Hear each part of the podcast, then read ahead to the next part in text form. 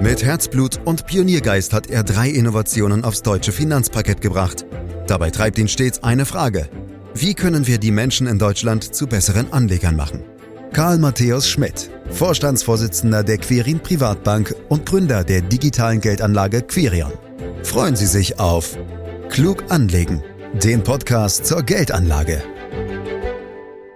Die Notenbanken rund um den Globus drucken angesichts der Corona-Rezession Geld ohne Ende. Egal ob Europäische Zentralbank oder die amerikanische Federal Reserve, in diesen Wochen kommen Billionensummen an die Märkte. Und viele Anleger fragen sich nun, welche Auswirkungen das auf ihr Vermögen hat und ob eine Inflation oder gar eine Hyperinflation nicht unausweichlich ist. Oder wird es angesichts der gefallenen Ölpreise sogar eine Deflation geben? Also viele Fragen für den heutigen Podcast. Karl Matthäus Schmidt, Vorstandsvorsitzender der Quirin Privatbank AG und Gründer der digitalen Geldanlage Quirion, ist auch wieder mit von der Partie, denn ohne ihn geht es natürlich nicht. Hallo Karl. Hallo Andreas. Ja, es sind unfassbare Summen, die da aktuell gedruckt werden, um der Wirtschaft und am Ende auch uns allen zu helfen. Aber ehrlich gesagt, ist da in meinem Portemonnaie noch nichts angekommen, Karl. Wie sieht's denn bei dir aus? äh, leider auch noch nichts, äh, aber Spaß beiseite. Ich denke, das ist auch gut so, Andreas. Denn weder du noch ich sind ja bis dato von der Corona-Krise wirklich geschädigt.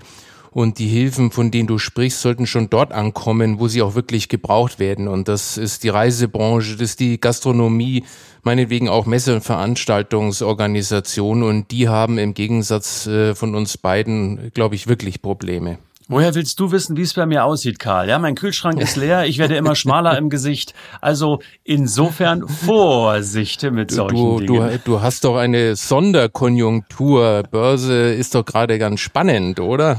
Ja, das stimmt, aber man darf halt auch noch nicht aufs Parkett. Man muss vieles virtuell machen. Aber in der Tat, du hast recht, es gibt natürlich viele, viele Zweige, Wirtschaftszweige, die enorm betroffen sind, weil sie schlichtweg Arbeitsverbot haben. Aber Arbeitsverbot hat keine Notenbank. Auch die müssen müssen fleißig sein und müssen Geld drucken. Meine technische Frage, Karl, wird das Geld eigentlich wirklich gedruckt oder wird es quasi virtuell erschaffen?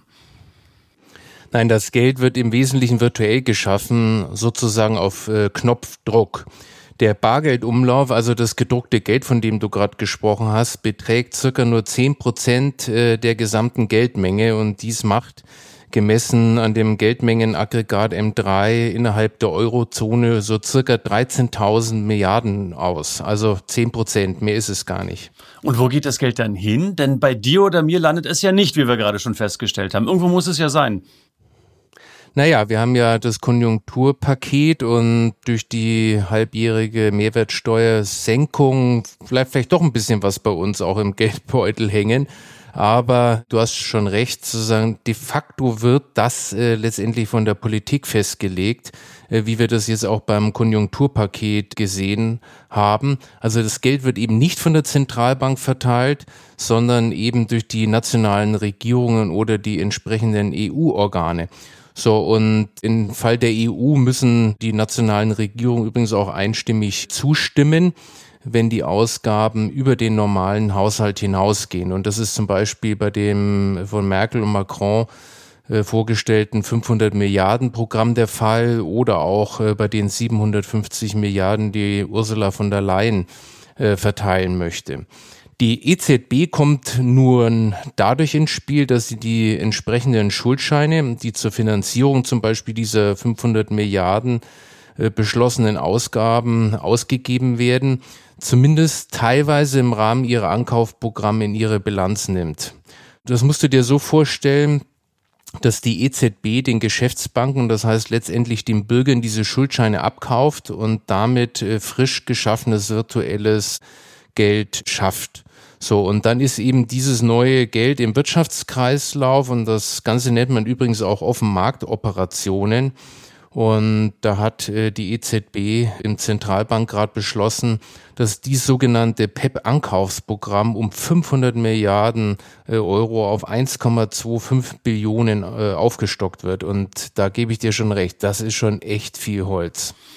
Das ist in der Tat eine Menge Holz. Über eine Billion kann man sich kaum vorstellen, wie viele Nullen das sind, die da hinten dranhängen. Aber äh, was machen die Notenbanken dann damit? Die finanzieren doch im Umkehrschluss, Karl, zig Unternehmen, indem sie die Anleihen kaufen oder am Ende des Tages sogar ganze Staaten. Das dürfen die doch eigentlich gar nicht. Also da hast du schon recht. Äh, letztendlich ist das so. Sicher nicht äh, im vollen Umfang, aber es sind doch schon entscheidende Summen.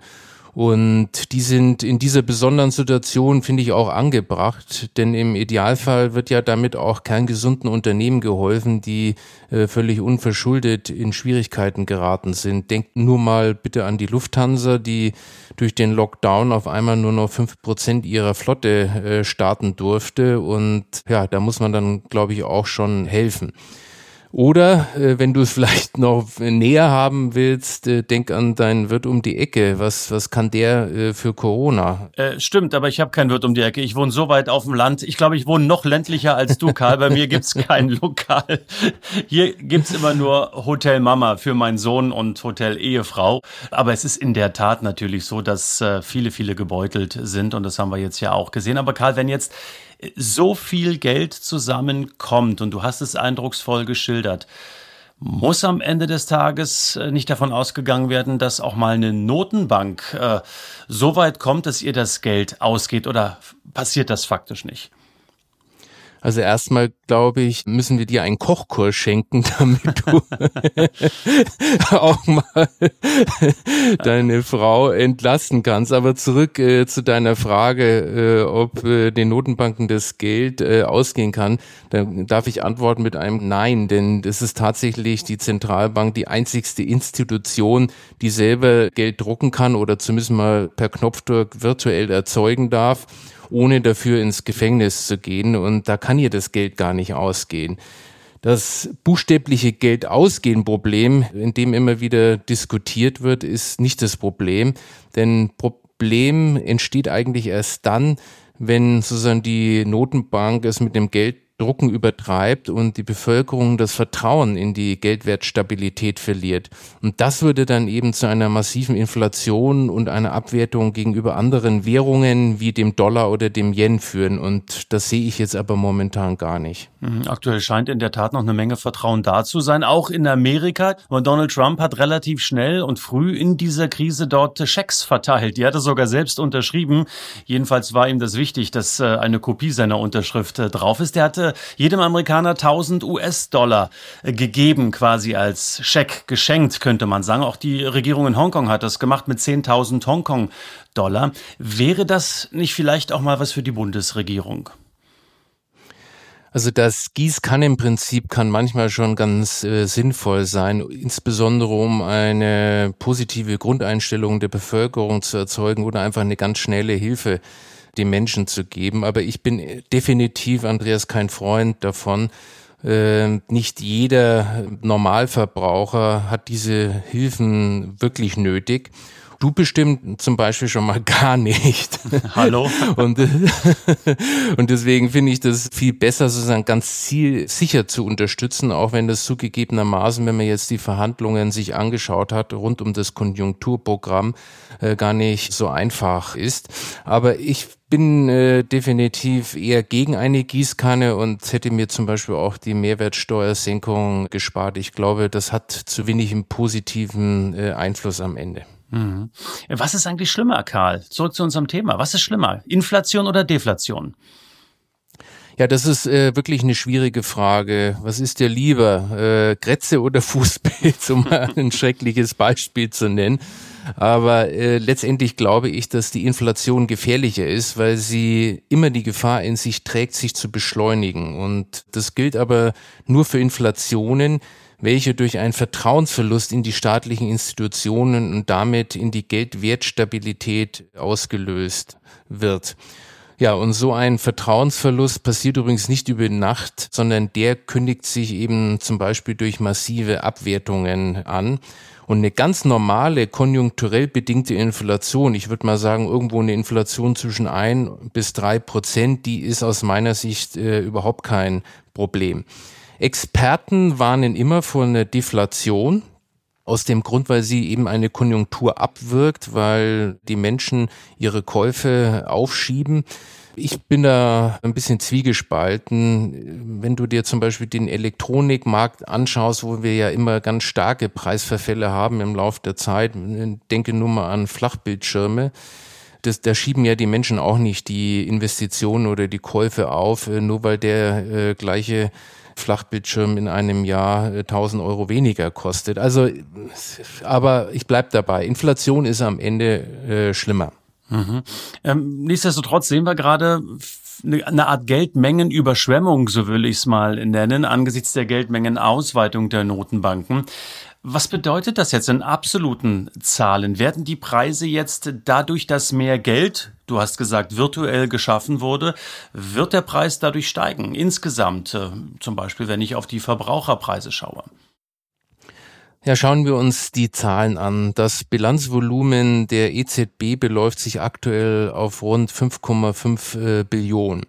Und dieses Volumen ist eben ein perfekter Indikator für deine Geldmengenüberschwemmung. Denn wie ich versucht habe äh, vorhin zu erklären, bringt die EZB neues Geld in Umlauf, indem sie eben Wertpapiere am Markt aufkauft, mit frisch geschaffenem Geld bezahlt und die Anleihen dann in ihre Bilanz nimmt. So, und stell dir vor, dass diese 5,5 äh, Billionen meinetwegen auf 7 Billionen ansteigen. Und nach meiner Einschätzung haben wir äh, dann auch noch kein Niveau erreicht, bei dem eine Inflationierung aufgrund Vertrauensverlust man wirklich äh, befürchten muss. Und auch einschlägige Finanzmarktpreise die sogenannten Inflationsswaps, äh, die normalerweise ein empfindlicher Seismograph für Inflationsbefürchtungen sind, zeigen momentan also nichts derartiges an. Also von der Seite nein, die Preise steigen nicht nennenswert an.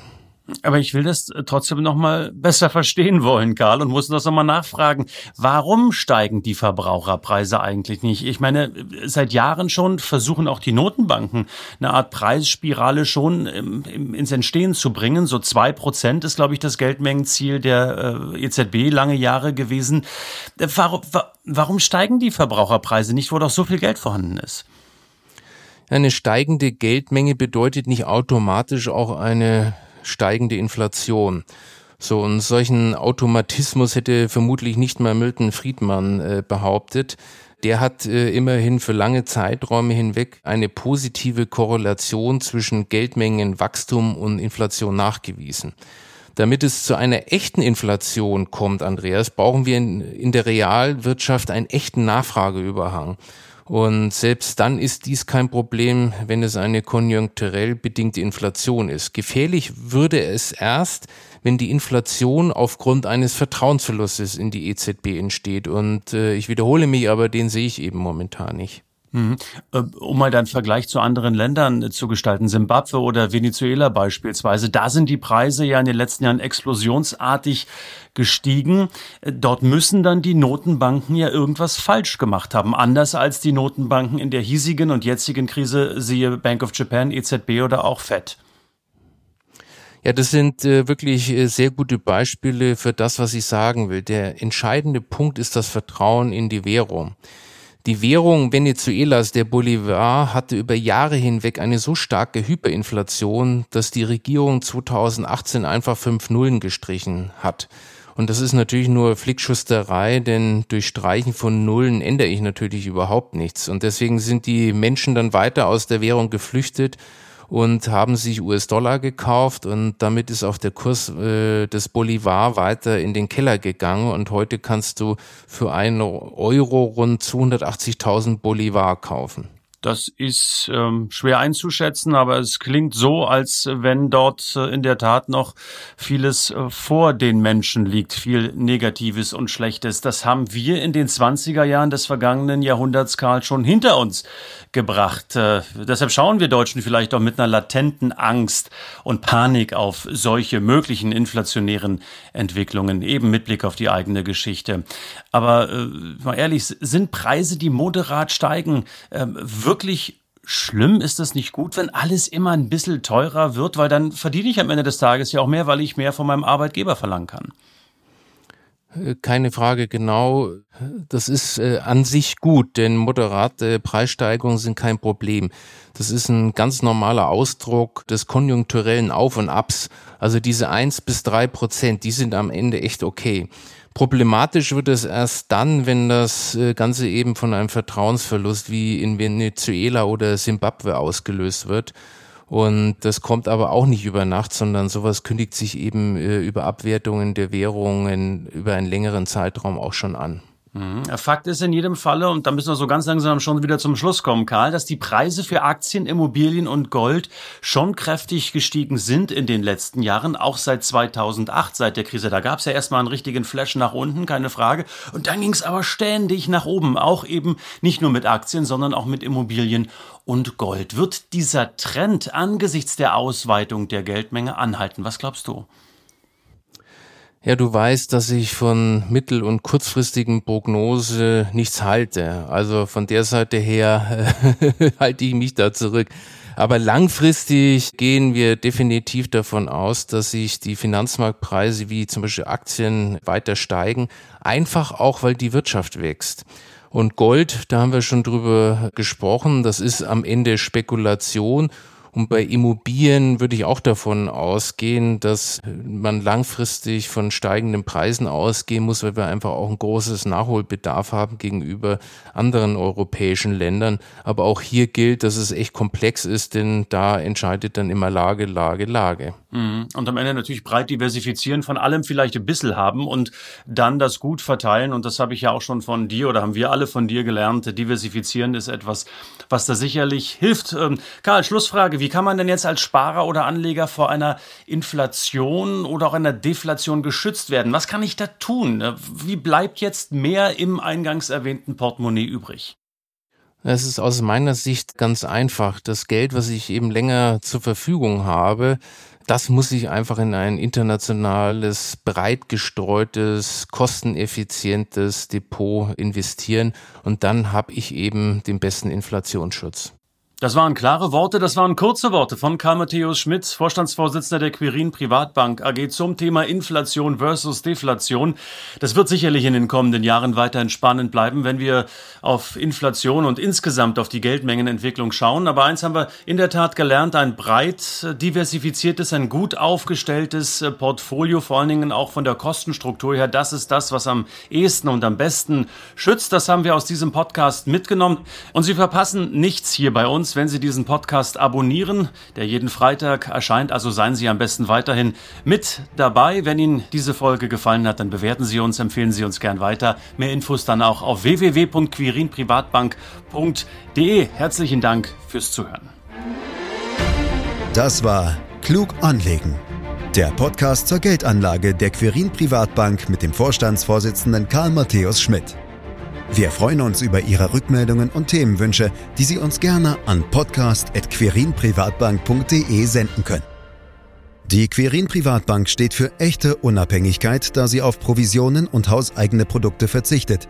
Das innovative Anlagekonzept Markt, Meinung, Wissen beruht auf bewährten Erkenntnissen der Finanzmarktforschung und investiert frei von Prognosen in den weltweiten Kapitalmarkt.